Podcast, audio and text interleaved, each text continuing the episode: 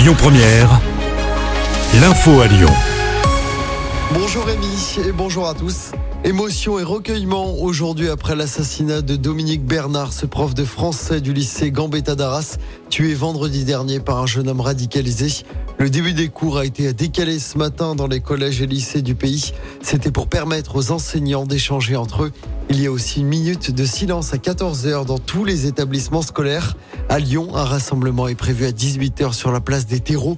D'autres rassemblements sont également organisés.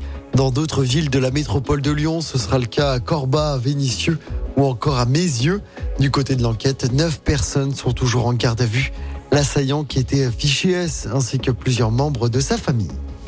Le bilan des Français tués lors des attaques du Hamas en Israël s'est alourdi. 19 Français ont été tués et 13 sont toujours portés disparus. Dans l'actualité, près de chez nous, ce drame dans le quartier des États-Unis, dans le 8e arrondissement de Lyon, c'était hier en début d'après-midi. Un homme a fait une chute mortelle depuis la fenêtre de son appartement situé au troisième étage d'un immeuble.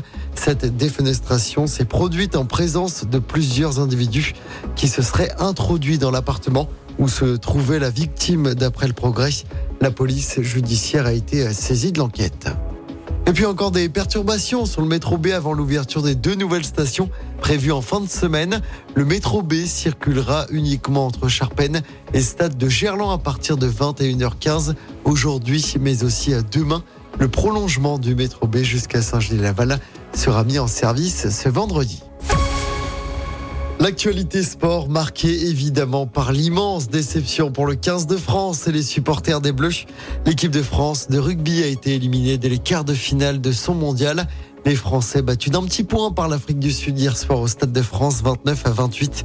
Les Sud-Africains affronteront l'Angleterre samedi soir. L'autre demi-finale opposera la Nouvelle-Zélande à l'Argentine vendredi soir. Et puis en basket, encore une défaite pour l'Asvel, le club villers-banais, battu de justesse sur le parquet de Nanterre hier en championnat. Une défaite 85 à 81. Les Villers-Banais sont huitièmes du classement du championnat et l'Asvel qui retrouvera la Coupe d'Europe demain soir. Les Villers-Banais restent sur 15 défaites d'affilée dans cette compétition. Écoutez votre radio Lyon Première en direct sur l'application Lyon Première, lyonpremière.fr et bien sûr à Lyon sur 90.2 FM et en DAB+. Lyon Première